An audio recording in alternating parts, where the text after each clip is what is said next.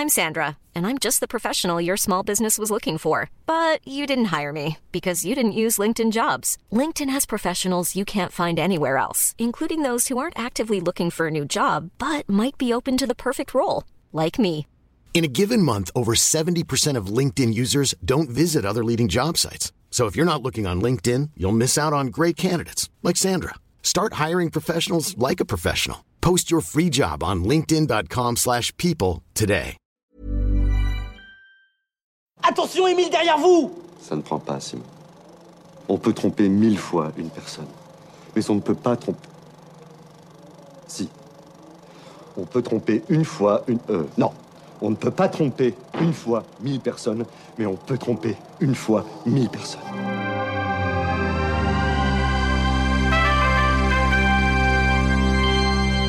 Bonjour et bienvenue dans Nos Ciné Spécial Cannes épisode 5. Je suis David Honora et c'est un grand plaisir de vous retrouver une fois de plus en direct du Festival de Cannes. Aujourd'hui, on a euh, deux gros morceaux au programme avec euh, sans doute deux des films les plus attendus de cette édition euh, 2019. Once Upon a Time in Hollywood de Quentin Tarantino et Parasite de Bong Joon-ho.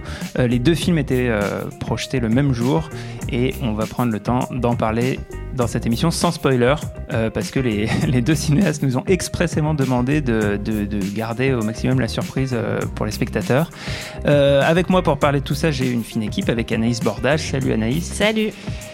Euh, Arnaud Bordas aussi qui rongeait son frein depuis le début et qui est, en- qui est enfin parmi nous. On, on te retrouvera aussi pour une émission spéciale marché du film avec pas mal de petites infos et puis une interview du, du euh, directeur du marché Tout à fait, qu'on a fait avec Perrine euh, avant-hier, je qui crois. sera, qui sera disponible bientôt, le temps qu'on enregistre et qu'on monte l'ensemble de l'émission. Et puis, donc, avec moi, fidèle au poste depuis le dé- début, Perrine Kenson, qui aujourd'hui a prévu nous parler de, de la violence à Cannes. D'ailleurs, elle a, elle a un gros bleu sur le bras, ça m'inquiète un peu. Qu'est-ce qui s'est passé?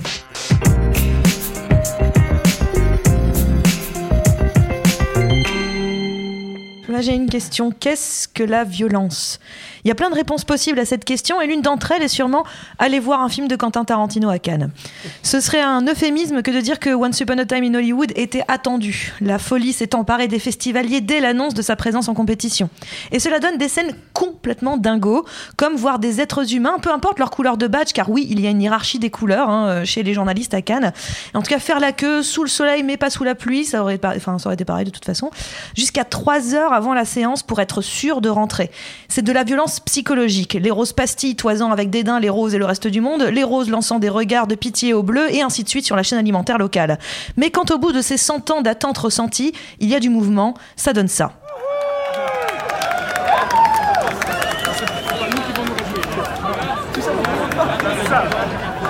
Et puis ensuite, on passe à la violence physique.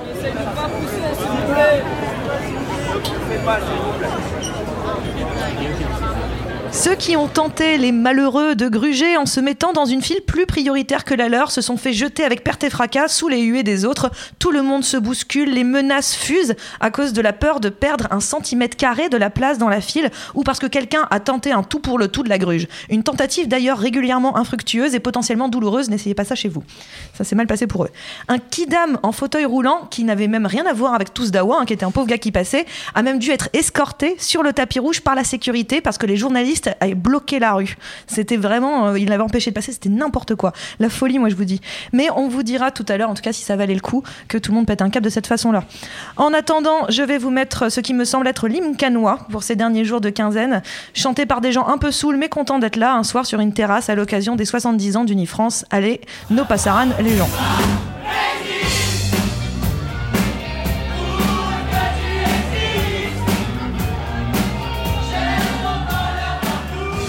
Merci Perrine. Et euh, du coup, on peut rentrer bah, directement dans le vif du sujet pour parler Aïe de, de Once Upon a Time in euh, Hollywood de Quentin Tarantino. C'est son neuvième film. Euh, ça se passe à Los Angeles en 1969 et on suit Rick Dalton, joué par Leo DiCaprio, euh, un acteur de télévision un peu sur le retour et sa doublure euh, cascade slash euh, homme à tout faire, euh, incarné par Brad Pitt. Et donc ce Rick Dalton, qui est en train de réfléchir un peu à comment il va gérer sa carrière, il se trouve que c'est le voisin d'une certaine Sharon Tate, la compagne à l'époque de Roman Polanski, qui en 1969 a été sauvagement assassiné par la secte de Charles Manson. Euh, voilà, tout un programme. Et, euh, et, euh, et Tarantino bah, part de, de- de- de cette histoire, de cette époque surtout, pour faire un film. Et de ce film, qu'est-ce que tu en as pensé, Anaïs? Euh, alors moi, c'est vraiment une réaction à chaud puisque je viens de le voir à Ouais. l'instant, mais euh, je suis assez partagée. Euh, Est-ce que le film a un, un message assez intéressant sur euh, comment on raconte une histoire et qu'est-ce qu'on a envie de montrer? Oui, très clairement. Et d'ailleurs, le titre euh, Once Upon a Time in Hollywood est plutôt, euh, plutôt à propos. Euh, est-ce que j'ai apprécié euh, chaque minute de ce film et est-ce que je me suis vraiment sentie divertie et stimulée? Pas vraiment. J'ai trouvé que c'était qu'il me manquait quelque chose. J'ai eu l'impression que Tarantino était un peu plus euh, méditatif sur ce film-là que sur ses précédents. Il y a un peu moins d'éclat. Euh, et c'est, ça peut être appréciable et ça peut peut-être annoncer une nouvelle, euh, une nouvelle ère dans, dans la, la, la filmo de Tarantino, même si c'est pas totalement en rupture puisqu'il repart sur une histoire euh, vraie comme, comme il en a l'habitude. Mais Pas vraiment l'habitude, mais qu'il l'a déjà fait. Ouais, enfin en tout cas qui revisite une période de l'histoire euh, à sa sauce. Mais voilà, j'ai trouvé que le ton était assez différent de, de ses films précédents. Donc il y a un réajustement à faire euh, en regardant ce film. Et, euh, et voilà, donc moi je suis un petit peu déçue et je trouve que les débats que le film va lancer et qu'on peut pas vraiment euh, trop lancer ici sans, sans spoiler seront peut-être plus intéressants que le film lui-même que voilà qui m'a qu'à moitié plu. Oui, a priori, on aura l'occasion de refaire une émission de nos ciné spéciales sur le film euh, au moment de la sortie, même si ça sera au mois d'août, donc euh, pas encore évident. Mais euh, voilà, une émission où euh, on ira dans le détail avec du spoil, euh, chose qu'on se, on s'empêche de faire euh, aujourd'hui avec Anne. Arnaud, qu'est-ce que tu as pensé du film? Écoute, euh, moi j'ai, euh, alors il y a, y y des choses, euh, il y a des choses magnifiques dedans. Alors moi, moi je précise quand même déjà que je normalement euh, j'adore tous les, les films de Tarantino, et que c'est la première fois où je suis un petit peu déçu, euh, pour pas dire un, un peu plus qu'un petit peu quand même quoi. Mais parce que globalement, en gros, ça, ça illustre le thème que Tarantino avait déjà illustré par le passé sur le, le- le, la lutte, on va dire, entre la réalité et la fiction. Ouais. Euh, c'est un thème ça qu'il travaille et qu'il avait déjà euh, euh, bien illustré dans Inglourious Bastards. Et, euh, et quand je parle de réalité, je parle d'histoire vraiment, quoi, mais d'histoire au sens d'événements avérés. Quoi.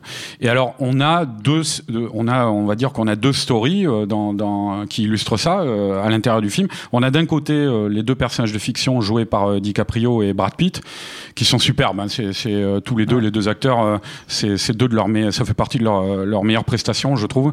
Ils ont, ils ont deux beaux personnages à défendre. Euh, DiCaprio est très émouvant. Euh, Brad Pitt est au summum de la, cool attitude, quoi, voire même de la badass attitude. Et donc ils sont vraiment très très bien.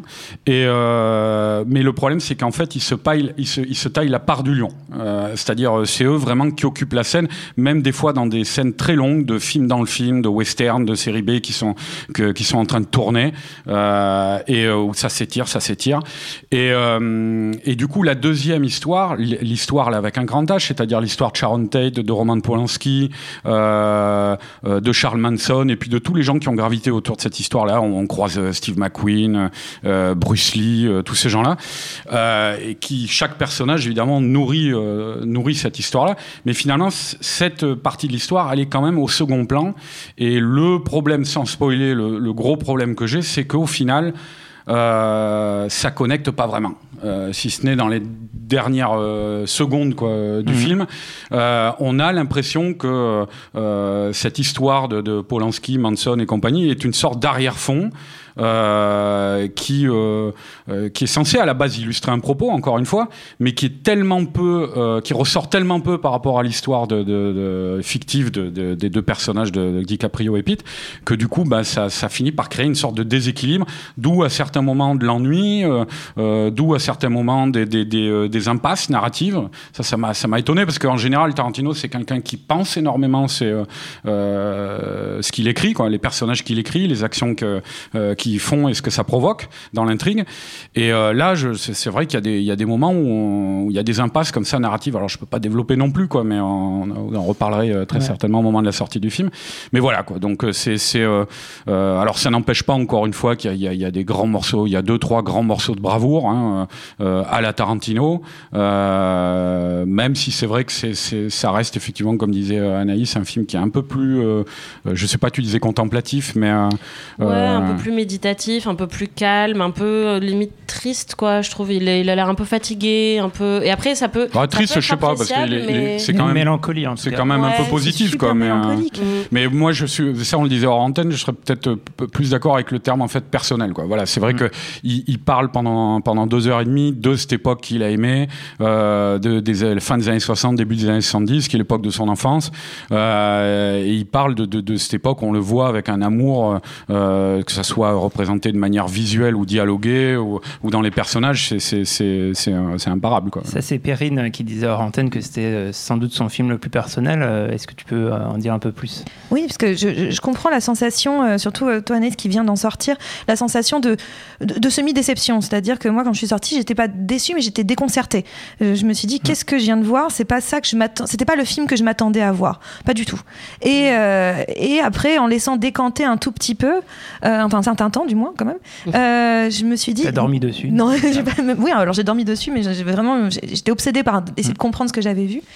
Et en fait, je trouve ça particulièrement grandiose. C'est vraiment un film, donc ultra, pour moi, ultra mélancolique, ultra personnel, puisqu'il est en effet en train de raconter cette période de, de- de l'histoire euh, du cinéma, euh, cette période où la, la télé a repris ce qui, ce, qui, ce qui ne se faisait plus au cinéma, le, le western, tant que ça, ça avait été, c'était parti en Italie avec les western spaghetti, et c'est, le, le western américain était en train de vivre ces dernières, enfin, enfin à ce moment-là en Mhm. tout cas, euh, à la télévision. C'est comment, comment il filme cette, cette industrie à ce moment-là qui est en plein changement juste avant l'arrivée vraiment du nouvel Hollywood. Et il le filme avec une espèce de tristesse parce que lui, finalement, ce qu'il préfère, c'est cette, cette période-là et pas du tout la période du nouvel Hollywood. Et, euh, et, et l'idée qu'ils veulent continuer à, à la faire vivre, en fait, jusqu'au bout, à s'imaginer un- une sorte de, d'autres futurs où elle continuerait cette, cette réalité-là. Moi, je trouve ça très beau. C'est une sorte de déclaration d'amour. Il l'a toujours plus ou moins abordé dans ses films, euh, cette période-là, sans jamais vraiment la toucher totalement. Et là, il est vraiment dessus. Je trouve que c'est un film qui est ultra dense, très très dense en termes de, contenu, en termes d'intérêt. Euh, ce qu'il fait de Sharon Tate. En fait, moi, ce que je m'attendais à voir, c'était un film justement sur Sharon Tate, sur cet affreux meurtre de, de, de- de Sharon Tate par la famille euh, de Manson.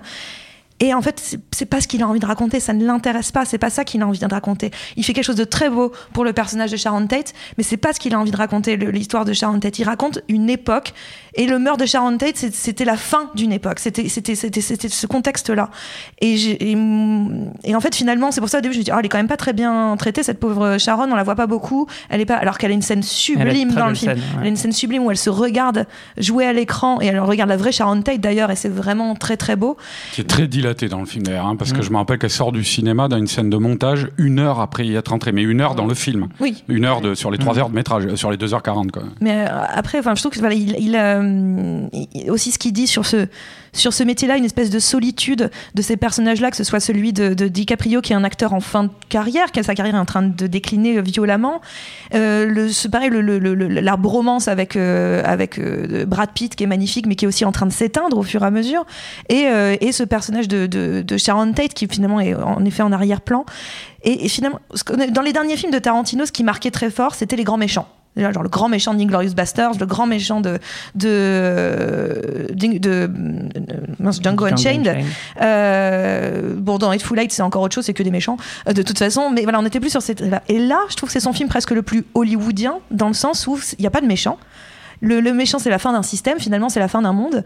Et on nous raconte l'histoire d'un mec qui a toujours été le héros, puisque c'était le héros des films, c'était le héros des westerns, maintenant qu'il ne joue plus que les méchants, qui aimerait devenir, redevenir le héros. Et par l'histoire qu'il nous raconte, à la fin, pour nous, spectateurs, il redevient ce héros. Mais juste pour nous. Juste pour nous. Et ça, je trouve que c'est c'est d'une poésie sans nom. Il est, il est moi, il m'a sincèrement, euh, plus j'y pense, plus je trouve le film euh, absolument sublime. Il y a des longueurs. Bon Dieu, qu'il y a des longueurs. Et sur, le, sur les, les parties western, euh, elles sont un petit peu longuettes. De film dans le film. De film dans le film. Mais en même temps, je me dis, euh, voilà, c'est un montage. Je pense que ce montage va être refait, en réalité, un petit peu. Un peu retouché pour raccourcir. Moi, moi je te rejoins pas mal. Et, euh, et en fait, j'ai été pris par deux sentiments contradictoires. C'est-à-dire que à la fois, bah, quand j'ai entendu parler du projet il y a à peu près deux ans et connaissant Tarantino, à la fois, c'est une évidence qui, que c'est ce film qu'il qui devait faire. Et en même temps, il y a quelque chose de très déroutant, euh, notamment dans, la structure générale du film et dans euh, l'aspect de dilatation du temps dont tu parlais, Arnaud. Effectivement, en fait, euh, le, film est composé de deux heures quasiment qui, qui raconte deux jours dans la, vie d'Hollywood de cette époque. Puis il y a une ellipse et ensuite une journée est racontée. Et du coup, le, temps est extrêmement dilaté et on est sur un film qui, en tout cas dans toute sa première partie euh, est vraiment de l'ordre de la, de la chronique. C'est un film euh, très fétichiste et très nostalgique sur euh, effectivement ce qui pour Tarantino est l'âge d'or d'Hollywood. De, de, et ce qui est intéressant, c'est que c'est une époque qu'il a on ne peut plus étudier. À la fois, il y a ses souvenirs d'enfance et à la fois, il y a le fait euh, qu'il euh, euh, a fait notamment une, une, masterclass à Lyon que je crois qu'on peut retrouver sur Internet où il a, expliqué qu'il a passé, je crois, un ou deux ans à regarder tous les films qui étaient sortis en 1970. Donc, les films qui sont sortis en 1970, c'est ceux qui ont été tournés pendant l'année 1969. Et tout le film réussit à retranscrire l'émotion et l'ambiance de, de, cette époque. Et et moi, j'ai été très dérouté. Euh, alors, en fait, j'ai vu le film deux fois. Euh, je l'ai vu une première oh, fois. Le prétentieux, non, non, mais en fait, j'ai été extrêmement dérouté à la première vision parce que euh, l'analogie que j'ai, c'est j'ai l'impression d'avoir vu un feu d'artifice.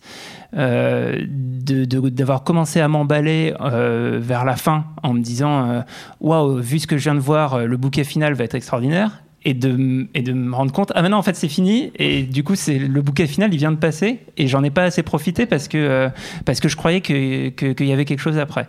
Et donc cette frustration d'avoir l'impression qu'il qui manque un acte, bah, ça m'a un peu travaillé.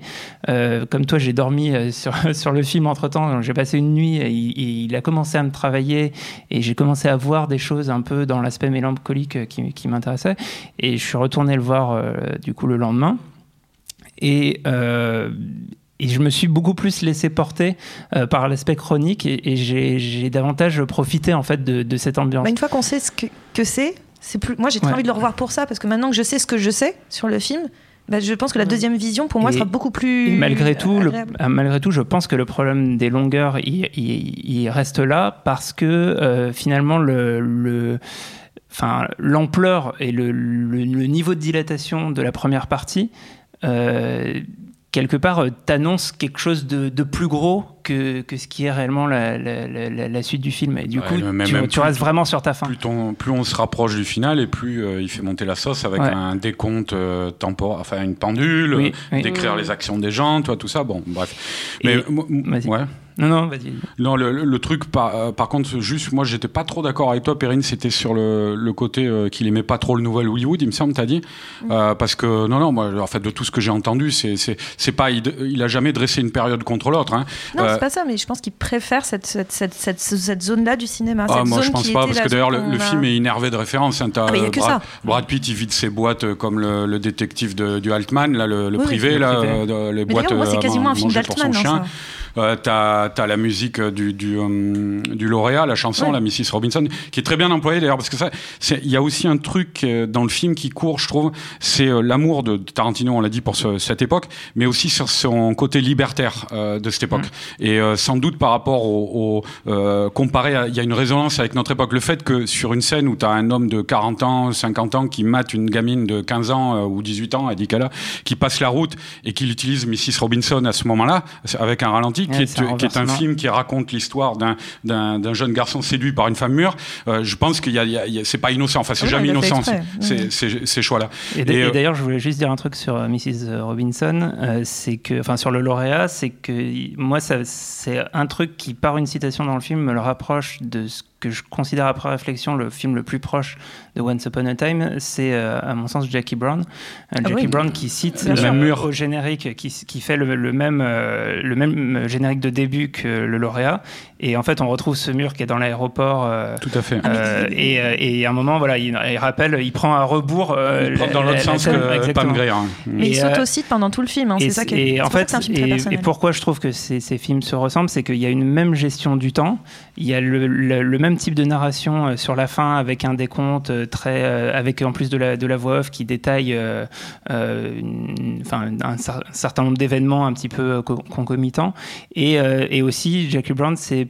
parmi les, les, films de Tarantino, euh, le film où, où, où qui, qui, est le plus intéressant à la revoyure en fait. C'est-à-dire que c'est un, un, film où tu passes du temps avec les personnages. Et, ouais, mais tu vois, tu parles de voix off. Moi, ça m'a surpris aussi ça, puisque je l'ai vu deux fois comme toi à la revoyure. Euh, c'est euh, t'as la voix off à l'intérieur, elle commence à peu près euh, trois quarts d'heure de la fin. Ah oui. Euh, et, en fait, elle commence au même ouais, moment. Il y en a au début il y a aussi. cette coupure temporelle en fait. Mais on l'entend une fois. Ouais, il y a, y a un, un, fondu au noir d'ailleurs, et puis mm. la voix off commence. Mm. Mais mais en fait, on l'entend une fois et au début du film quand euh, il rencontre quand euh, DiCaprio oui, rencontre Pacino ouais, exactement. Et, et, que là la voix dit euh, bullshit et il y a, y a un mm. insert avec le, ouais. où il raconte la vérité quoi et, et c'est bizarre parce que cette voix off on ne la réentend plus avant le grand final où mm. là bon elle a sa logique interne et avant il y a juste ce petit mm. pop là, qui apparaît quoi donc je sais pas moi moi je suis assez persuadé comme toi qu'on on risque je pense d'avoir un, un, un, nouveau montage en août quoi. mais tu parlais de l'aspect libertaire justement ce que j'aime bien c'est qu'il est en train, il nous explique que c'est 69, c'est la fin du Summer of Love en fait, c'est la fin de 68, c'est la fin de tout ça, et que justement, ce qui était libertaire, la fleur dans les cheveux, d'un seul coup devient quelque chose de dangereux.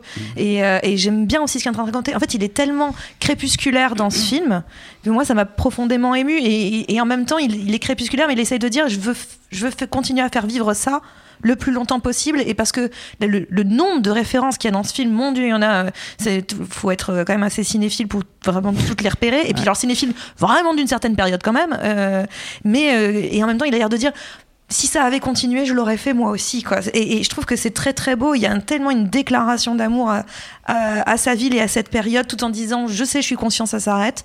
C'est, enfin, et en effet, il y a plein de résonances actuelles. Il y a plein de ce qu'il raconte sur la télé, c'est ce qu'on pourrait raconter sur les plateformes maintenant. Juste sur la, sur la moralisation de la violence, parce que ça c'est son grand dada ah bah aussi. Oui. Quoi. Bah, c'est ce qu'on lui a toujours le reproché. discours, alors je spoil pas, mais l'un des personnages à la fin, ah l'un oui, des personnages importants, qui dit euh, on va se mettre à tuer les gens qui nous, nous ont appris la violence, les stars qui nous ont, euh, avec les, les films mmh. desquels on a grandi, euh, les séries télé, de ça, ils nous ont appris la violence. On va, on va les tuer pour leur faire payer ça. ça c'est quelque chose. Enfin, il a été confronté à chacun de ses films ouais. À cette sorte de puritanisme. On lui dit ouais, comment ça se fait, c'est trop violent, machin bidule. Et, et là, c'est une, une réponse quand même, je pense, assez euh, euh, caractéristique. Oui, oui. Et qui n'est pas trop lourde non plus. Enfin, non, non. C'est, non, ça, je il parle que de, il parle beaucoup de lui. Ouais, moi, ce que je trouve dommage, ce que tu disais, Perrine, sur sur cette époque, c'est que effectivement, je, je sentais qu'il y avait cette mélancolie par rapport à, à l'époque qu'il décrit, mais je pouvais pas m'empêcher de penser à d'autres œuvres euh, qui ont aussi eu ce discours-là, et notamment, je parlais tout à l'heure de Helter Skelter, le livre qui a été écrit sur l'affaire Manson mmh. par le procureur de l'époque, qui en fait place vraiment un peu euh, le décor dans, dans, les premières centaines de pages avec euh, un Los Angeles euh, bah, qui est un peu poisseux, qui est un peu triste, où en fait les hippies c'est juste des drogués sales qui errent dans la rue. Enfin, il y a vraiment cette espèce de d'impression de fin d'époque un peu un peu sale. Et, en fait l'idée que le Summer of Love il a même pas existé en fait. On est passé des années 50 aux années, aux années 70 euh, très très vite. Et Mad Men pareil dans les dernières saisons de Mad Men il y a aussi cette idée que en fait les années 60 c'est un rêve quoi. Ça n'a pas vraiment existé les 60s euh, tels qu'on se les représente aujourd'hui. Et ces deux œuvres euh, moi qui, m'habitent beaucoup auxquelles je pense tout le temps. Et là dans le film de Tarantino euh, je trouvais le point de vue moins fort. Et je trouvais que ce, cet amour dont vous parlez il n'a pas réussi à me le communiquer quoi parce que comme ces scènes de film dans le film elles sont longues elles sont pas hyper euh, fascinantes honnêtement bah du coup, moi, je, je ressentais pas l'amour qu'il avait pour, pour toutes ces œuvres de fiction. Euh, J'ai l'impression qu'il a pas réussi à me le communiquer et je trouve que c'est un peu dommage, quoi. Et effectivement, c'est donc un film très personnel, mais où, bah, du coup, moi, je m'en suis sentie un peu exclue, où je suis pas rentrée dans cette espèce d'amour hyper profond que qu'on voit, mais que moi, j'ai pas ressenti. Il y, y, a un truc, c'est que globalement, enfin, tous les films de, de, Tarantino et si on est plusieurs à être un petit peu euh, comment dire, mitigé ou, ou- ou déçu, c'est aussi que euh, tous ces films ont, ont un côté euh, immédiatement jouissif euh, qui qu'on n'a pas qui- du tout ce qui film. n'est pas Mhm. ce film. Oh, il y a quand même quelques passages. Même il y a Non, des non, moments non, jouissifs, il y en a des moments. moi, quand sur l'ensemble, c'est pas le cas. Oui, mais je pense que pas les, débats quoi. qu'il va Mm. provoquer et, les- et même là, cette discussion, je la trouve vraiment beaucoup plus intéressante avec les petits fils qu'il a attirés que je- pendant ces, ces 2h30 ou 40 où je trouve qu'il y a des longueurs, tout ça, mais je trouve que c'est il a l'avantage de poser des, des discussions hyper intéressantes. C'est un grand narrateur avant tout, moi je trouve le, le- le Tarantino, et c'est vrai que bah il y a, y a c'est juste pour un petit peu contrebalancer, même si je suis pas to- totalement. euh, Mm. euh, J'étais pas non plus totalement d'accord avec moi-même. Enfin, je veux Voilà, dire, j'ai passé un bon moment. Tu vois, bah, par exemple, Et, la, euh, et la j'en ai manière, moi je trouve très jouissive la manière dont il caractérise Brad Pitt, parce que, euh, Ah oui. par exemple, il a une scène de baston, ça c'est pas du spoiler, mais il a une scène de baston avec Bruce Lee au milieu du film.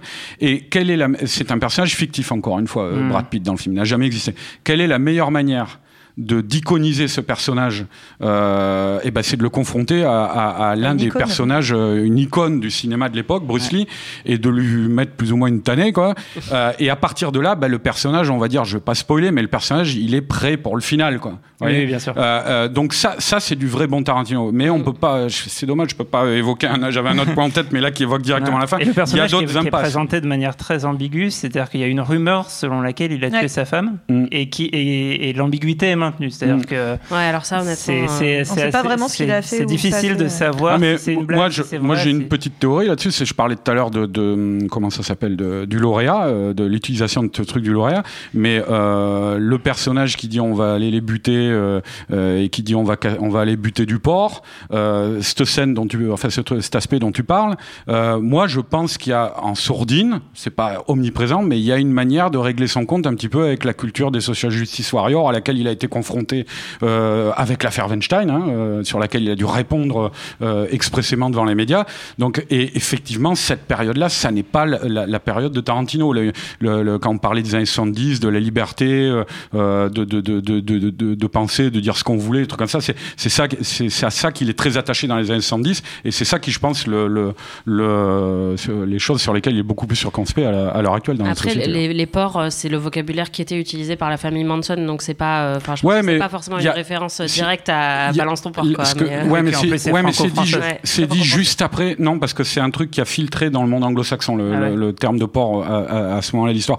Mais c'est un truc qui est mis juste après la scène où euh, les personnages que disaient, il dit on va aller tuer les gens qui nous ont appris Mm. la violence, Mm. euh, qui se comportent comme une sorte de meute là, euh, ensemble, qui fonctionnent ensemble, et, et, euh, et euh, plus les autres allusions donc euh, dont on vient de parler. et d'ailleurs, il y y a un- justement, enfin, juste, et on va finir là-dessus sur, sur ce film, c'est que c'est le premier film de Tarantino post-Weinstein, euh, qui du coup, et y, y compris sur le montage final, euh, Mm. n'est pas euh, concerté avec Weinstein. Et donc, euh, voilà, c'est aussi rentrer à ce niveau-là dans une nouvelle ère. Perrine, t'avais un dernier Un tout truc à petit dire truc, parce que j'ai juste une question, peut-être me répondre. Est-ce que David Eman avait produit aussi Hateful Eight ou pas? Ah, J'ai pas le. Parce que je ne crois pas. Et si c'est David, si c'est la première fois qu'ils travaillent ensemble, et ben en fait, je trouve que la mélancolie qui et la- le côté très personnel du film peut aussi venir en partie du producteur David Eman, qui est le producteur euh, accessoirement de Paddington et qui est un chef-d'œuvre. Vous ne m'enlèverez pas. Vous ne m'enlèverez pas que Paddington est un chef-d'œuvre et qui a cette, cette capacité justement à aller dans, dans, dans le personnel et dans, dans le dans le dans le mélancolique,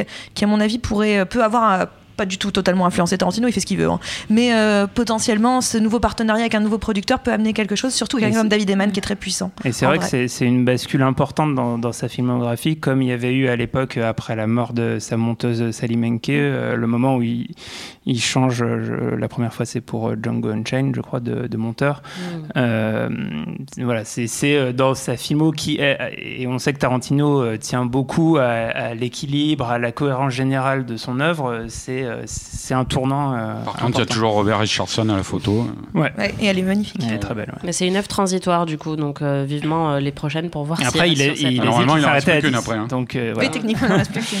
Ben, J'ai vu qu'il l'a encore confirmé récemment. Ouais, ouais, Oh ouais, non je pense Ouais. que. Alors j'es- moi j'espère On juste verra. que ça va pas être Star Trek parce que terminer sur Star Trek Ouais, c'est ça quand même un paraît problème. très- quoi. J'ai envie de chialer. improbable. Euh, alors, on enchaîne parce qu'on on est déjà à presque une demi-heure d'émission et euh, on doit parler quand même d'un- d'un d'un film qu'on a plutôt bien aimé. Euh, c'est Parasite de Bong Joon-ho. Euh, qui était présenté donc le même jour euh, que le film de Tarantino. Euh, c'est c'est une histoire de famille, une famille qui une, famille plutôt sans le sou qui vit dans le, le- sous-sol d'un immeuble et qui va progressivement euh, s'infiltrer dans une euh, famille euh, coréenne extrêmement riche. C'est le retour de Bong Joon-ho en, Corée. C'est une fois de plus un film avec son acteur fétiche Song Kang-ho qui là cette fois est entouré d'acteurs plutôt débutants. Enfin les autres membres de la famille on les a pas trop vus au cinéma. Et c'est un film qui nous a tous extrêmement enthousiasmés et qui bah, là dans les dans les échos euh, est devenu favori pour la Palme. Euh, Perrine, qu'est-ce que tu as pensé du film? C'est vrai que c'était un peu le, cadeau euh, hier soir, back to back, euh, d'avoir deux films pareils. Enfin, je trouve que c'est quand même un, gros cadeau. Mais non, bah, le, le, le, Joon-ho, c'est c'est une claque. En fait, je crois que. C'est une claque tout en étant dans la continuité de ce qu'il a fait. C'est-à-dire que je n'apprends rien à personne autour de cette table. Bong Joon-ho, c'est un très très grand metteur en scène, un immense metteur en scène. C'est euh, un immense conteur d'histoire euh, qui utilise toujours, qui utilise toujours le, prisme de- du genre pour raconter ses histoires, mais en même temps qui euh, essaie de se diversifier et en même temps utilise ce genre-là pour parler de la société et des problèmes que la société rencontre, des problèmes euh, de classe sociale, mais ça peut être aussi des problèmes plus comme Okja où c'était plus le côté alimentaire, enfin écologique, j'ai envie de dire. Euh, on était plus là-dessus, mais c'est quand même quelqu'un qui va toujours utiliser ce prisme-là, donc on est clairement dans la lignée de ce qu'il a toujours fait. Mais là, par exemple, je pense à, à, Transpersonnage où on avait cette espèce de- d'horizontalité euh, puisque c'était d'un wagon à l'autre, on, évoluait dans, le, dans le- les classes sociales. Euh, Tout au fond, c'était le, le- bas, bas, bas prolétariat pour aller vers les classes euh, riches qui étaient devant du, l'avant du train. Là, on n'est que dans la verticalité. C'est-à-dire qu'on nous explique qu'il y a le sous-sol, c'est là où il y a cette famille, ils sont en sous-sol, là où on risque les inondations, là où on risque le danger assez souvent, où on est plus bas que les gens qui marchent. Et puis on a cette famille euh, riche qui, elle, est, est au-dessus. Et pour elle, par exemple, quand la pluie tombe, c'est génial. Donc, euh, non, il y, a- il y a vraiment toute une réflexion sur, euh, sur comment tout s'infiltre, tout va, de- va vers le bas ou remonte vers le haut quand, ça déborde. La, Et- la pisse, les insecticides. Voilà, mais quand euh, moi je trouve qu'on a, c'est, oui, pour moi là pour l'instant c'est la palme. Je vois pas qu'un film qui a pu aborder avec une telle intelligence un vrai problème social. Encore une fois, je l'ai dit dans d'autres émissions que les films se répondaient. Bah là, clairement, quand on voit ce film-là, on pense autant au Ken Loach, c'est une réponse au Ken Loach. C'est la même histoire, mais pas- traitée pas du tout de la même manière. Et, euh, et au Lajli où on nous explique que ça déborde. Au bout d'un moment donné, ça déborde et ça va tout casser. Et, le fait avec une puissance, une- un rythme, une maestria de mise en scène qui, moi, m'a juste cassé la figure, en fait. Ça m'a juste cassé la figure. ça La violence, la- décidément. euh, Ah, la c'est violence, ça me casse. thématique. Ah oui, euh, la- c'est ce pour ça, la violence. Est-ce que ça t'a aussi cassé la figure, euh, Arnaud? Ouais, je trouve ça magnifique. Moi, c'est le, c'est le, je dirais pas ce que c'est évidemment, mais le plan final m'a totalement. euh, on en parlait tout à l'heure, hein, mais, Ouais. mais, euh, même si je trouve qu'il est d'une cohérence imparable, quoi. Mais euh, justement, c'est parce qu'il est d'une cohérence imparable qu'il est, qu'il est sciant, quoi. Euh, donc euh, oui, oui, c'est un, c'est un. C'est un très grand film sur euh, sur euh, sur l'époque dans laquelle on vit, je pense. En tout cas c'est ce qu'a voulu, voulu faire Bong Joon-ho, à mon avis. Je pense que son film le plus proche, euh, que ça soit euh, euh, thématiquement ou surtout visuellement, c'est son tout premier film. C'est pour ça que je pense que c'est un film important. Bon, qui lui il ne l'aime pas hein, son premier film, quoi. Mais c'est quand même un film intéressant. Bark, Barking Dogs. Barking Dogs Never Bite. Oui, c'est sorti en DVD en Oui, France sous le titre Barking Dogs. ouais. Et c'est dispo en DVD, donc si vous pouvez le voir, pas en Blu-ray mais en DVD. Et c'est pareil, en fait, c'est un truc alors qui se passe dans un immeuble. Il y a beaucoup de scènes dans, sous- dans les sous-sols de l'immeuble avec euh, quelqu'un qui habite là aussi. Euh, donc il y y, il y a vraiment des résonances comme ça, des, des, des- en- euh, et, et dans l'univers visuel évidemment, forcément, on retrouve beaucoup de parallèles. Euh, mais euh, avec, c'est vrai ce que disait Perrine, euh, euh, circonscrit à l'échelle d'une d'une villa, euh, on va dire une villa test, hein, qui représente un petit peu la société, euh, et euh, dans laquelle euh, bah, il y a des gens enfermés dans le sous-sol et d'autres euh, effectivement au-dessus qui peuvent circuler aussi parce que eux ils peuvent sortir, ils peuvent euh, voir le temps qu'il fait, ils peuvent, alors que les autres sont totalement euh, cloîtrés en dessous.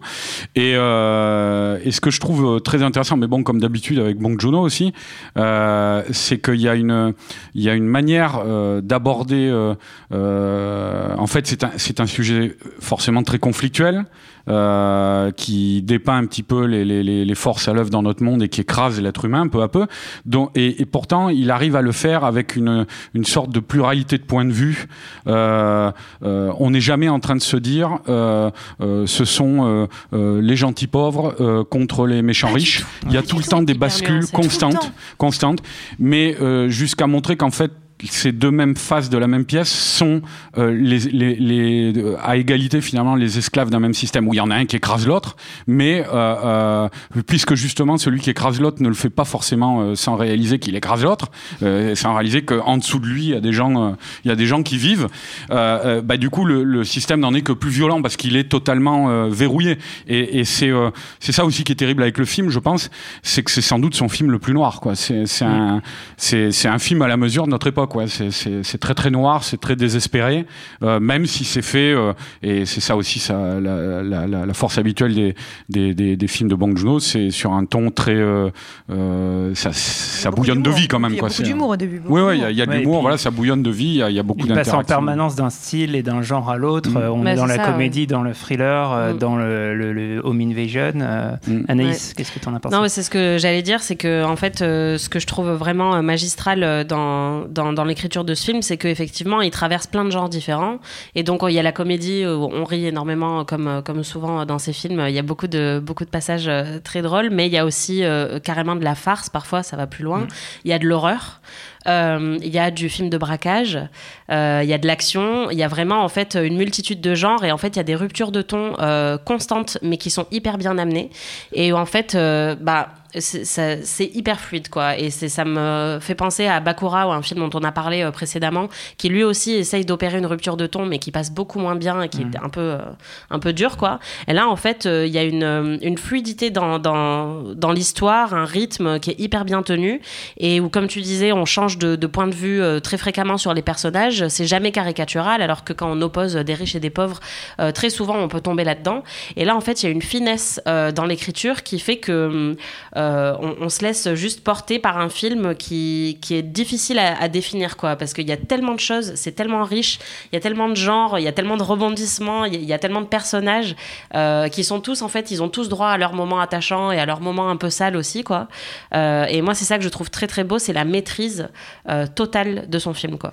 Ouais, en plus, moi, je suis complètement d'accord avec ça. Et, la grande force, en fait, c'est de, ne jamais s'arrêter à une idée mm. ou à un motif de mise en scène ou à ou un type de construction. On va avoir des séquences, euh, euh, comment dire, euh, extrêmement montées avec de, la musique qui, qui, qui, qui, raconte en quelques plans une, action assez complexe. et puis, parfois, on va avoir des, des, moments plus en plan séquence. On a, on a des plans larges, des, des gros plans. Enfin, il utilise vraiment toute la gamme euh, tout, le vocabulaire cinématographique et avec euh, effectivement une virtuosité, une fluidité qui est. C'est une symphonie, tu disais tout à l'heure. Ouais, c'est euh, ça. C'est vraiment, on, a une symphonie complète et il utilise vraiment tout l'orchestre. C'est mm. très impressionnant de ce point de vue-là. Du coup, aussi, je trouve qu'on pense à pas mal d'autres films. Euh, qui en plus n'ont pas, n'ont pas forcément beaucoup de liens entre les autres, mais j'ai pensé notamment à Locataire de Kim Ki-duk euh, parce que euh, y a vraiment un parallèle sur la, manière de, bah, d'être à l'intérieur de, de, l'habitation de quelqu'un d'autre. on pense aussi à une affaire de famille de Koreeda mmh, qui avait bah, eu la Palme d'Or l'année dernière. C'est la version mmh. vénère de, de ouais, Il y, y, avait une parenté parce qu'on avait aussi une famille euh, pauvre, alors là c'était au Japon, mais mm. avec des personnages bah, qui vivent de, de larcin et d'arnaque, etc. Euh, et puis on pense à plein de, de Home Invasion, ou récemment Us, euh, qui avait une confrontation entre deux familles. et oui, avec le thème de la dualité. Et puis aussi le thème du, du sous-sol, enfin, mm. qui, qu'on retrouve là. Mais en fait, toutes les références auxquelles on pense sont écrasées par le film. C'est-à-dire que c'est, on pense à ça, mais laisse tomber, c'est, en, en 10 fois, 100 fois mieux. Donc c'est complètement grisant en fait. On se dit euh, à chaque fois que, enfin, le, le, film part, part sur un sur euh, une proposition, un concept euh, qui pourrait presque être un concept de comédie française. Quoi. Il y a un truc euh, qui est, ouais, voilà, c'est des, des, des, gens pauvres qui vont se faire engager, qui vont s'incruster chez comment, comment, ça s'appelait le truc avec clavier et les gitans là ah oui, à bras ouverts. À bras ouverts, ouais. ouais, bah, c'est ça, c'est le truc qui devait s'appeler S'il vous plaît. Ouais, oui, voilà. ça, quelle horreur. puis il y, avait, il y, a aussi un film La, confiance, La confiance règne avec Cécile de France et Vincent Lindon. Oui, d'Étienne Châtilliez, je me rappelle. D'Étienne où c'est des des, des domestiques qui, qui se font engager pour, pour détrousser les riches. Mm. Donc c'est voilà, le, le, point de départ, on peut faire des films qui sont pas terribles, voire très nuls. Et en fait, une fois qu'on arrive un petit peu euh, au bout de cette idée, bah, il en a une autre. Et, euh, après, quand, on se dit, ah bah, c'est super, il exploite bien, et en fait, a encore une autre, et le, récit ne s'essouffle jamais, parce qu'à chaque fois, euh, il y, a, quelque chose de plus à aller découvrir, il y a des mystères, il y a une gestion du découpage de l'ensemble du film qui est hyper impressionnante. Enfin, et d'ailleurs le film a été extrêmement bien reçu dès, la, dès la première projo presse où il a été ovationné parce que en plus on arrive au bout du film c'est extrêmement satisfaisant parce qu'on pour le coup on n'a pas l'impression qu'un cinéaste s'est foutu de notre gueule. Il y a une notion de jouissance en fait quoi c'est vraiment on, se régale euh, devant ce film et même pendant le film il y avait des mm. applaudissements à plusieurs reprises parce qu'il y a des il y a des scènes ouais d'une pure jouissance quoi qui sont vraiment hyper divertissantes et en même temps il y a toujours ce propos social en creux derrière qui est plus le film avance plus il devient dévastateur en fait quoi ce propos. Mm pardon. Non, vas-y. Parce que tu parlais de, À chaque fois, il rajoute un truc, il rajoute un truc. Et c'est vrai qu'il rajoute des couches. Comme il rajoute des couches, en fait, à cette histoire de violence sociale. Ce que je trouve assez fort dans le film, c'est quand il va décrire la violence sociale. Il, il, il la décrit par des gestes et quelques petits mots, parfois.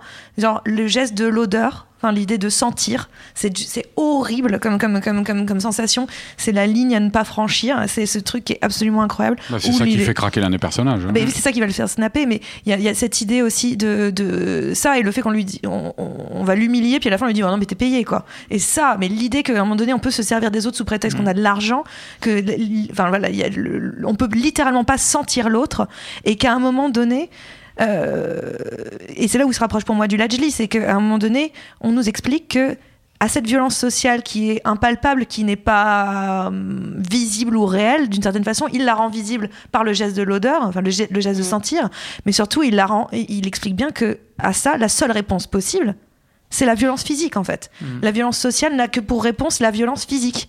Et je trouve que, ça fait quand même plusieurs films qu'on est en train de nous dire un truc. Euh, c'est un film de gilet jaune en fait. Mais c'est, sans, mauvais jeu de mots. excusez-moi. Mais non, mais c'est un putain de film de gilet jaune. Non, mais franchement, il y a un truc un peu là-dessus où il y a un genre le ras-le-bol est là, il est réel, il est clair, il est net comment on s'en sort si ce n'est en tapant en fait Parce que visiblement les mots on les entend pas, le, physique on peut même pas vous tolérer. Après, euh, euh, Perrine, euh, juste le truc de comment on s'en sort, je pense pas qu'il donne un mode d'emploi. Non, lui non, bah non, pas du tout. Ah non, c'est plus un constat de comment sont les choses. Comme, comme le Lajli, aucun ne propose une solution, tous font l'état des lieux, ils te disent là oh, le, Lajli, le Lajli c'est quand même bien à la française avec sa petite leçon de morale quand même. Hein. Pas du tout. Mais, alors la, mais alors la dernière scène, pas du tout. On va pas parler du Lajli trop en détail maintenant, mais euh, voilà. Euh. mais ce, que je voulais rajouter, c'est qu'il y a limite une opposition aussi de, culture et de civilisation en fait euh, dans le film, en plus de, l'opposition sociale, où il y a cette espèce de satire sur le fait que la famille de riches est hyper fascinée par les États-Unis, et en fait mm. ils n'arrêtent pas toujours de, faire référence aux Américains. Ça ouais, mais alors ça, ça c'est quelque chose de très coréen. Ça. ouais, voilà, mais du coup, je trouve que ça rajoute une couche de classe. Parce que eux, ils s'expriment entre eux en anglais, c'est genre, bah mm. oui, bah, c'est entre l'anglais. On a les riches qui sont très occidentalisés en fait, et on a les pauvres. Il avait déjà abordé le sujet dans The c'est le, le, comment dire le problème qu'ont euh, certains Sud-Coréens comme Bong Joon-ho, je pense, euh, à être euh, envahis et pas occupés quoi. Mais ouais, envahis c'est peut-être trop fort, mais où ils ont la présence américaine sur leur sol depuis 50 ans, qui leur dicte leur politique étrangère, qui leur dit comment ils doivent se comporter face aux voisins du Nord. Mais c'est intéressant pour un réalisateur qui revient justement de plusieurs films avec mm. un casting américain notamment et qui là en fait essaye vraiment de, de, de mettre cette opposition là en place et c'est assez savoureux quoi de les voir tout, tout de suite vouloir embaucher quelqu'un juste parce qu'il dit qu'il a bossé à Chicago. Quoi. On, avait dit dans la, dans la première émission euh, que euh, euh, qu'il avait déclaré que c'était un film qui euh, qui pensait pas pouvoir avoir de prix parce qu'il le considérait comme beaucoup trop coréen. Mais en fait, euh, enfin en le voyant, on se rend compte à quel point c'est universel et, mm. c'est immédiat la, compréhension du film. C'est vrai que c'est très coréen. Bah là, sur le, le point précis qu'on vient qu'on vient mm. d'aborder, il y en a d'autres.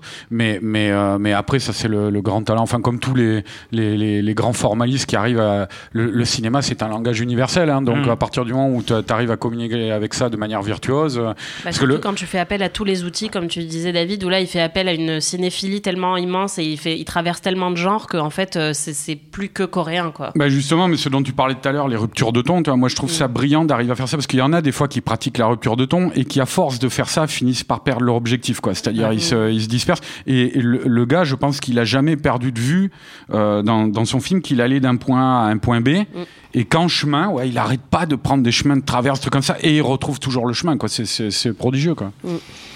Alors, euh, normalement, on fait des petites recos dans ce qu'on a vu dans les sélections parallèles en fin d'émission. Euh, on s'est pas mal étalé, on a pris le temps de parler de ces deux films euh, vraiment importants. Du coup, on gardera pour l'émission bilan qui sera la prochaine et, et- dernière avant le palmarès. Et on va se quitter là-dessus. Merci Perrine, merci Anaïs, merci Arnaud, merci à tous d'avoir écouté cet épisode. Merci David. Merci, Merci à. Solène et Quentin pour la réalisation. Merci à Camille et Juliette pour la prod. Retrouvez-nous euh, jusqu'à la fin du festival euh, sur binge.audio, Apple Podcast et toutes vos applis de podcast. À très vite. Je préfère partir plutôt que d'entendre ça, plutôt que d'être sourd.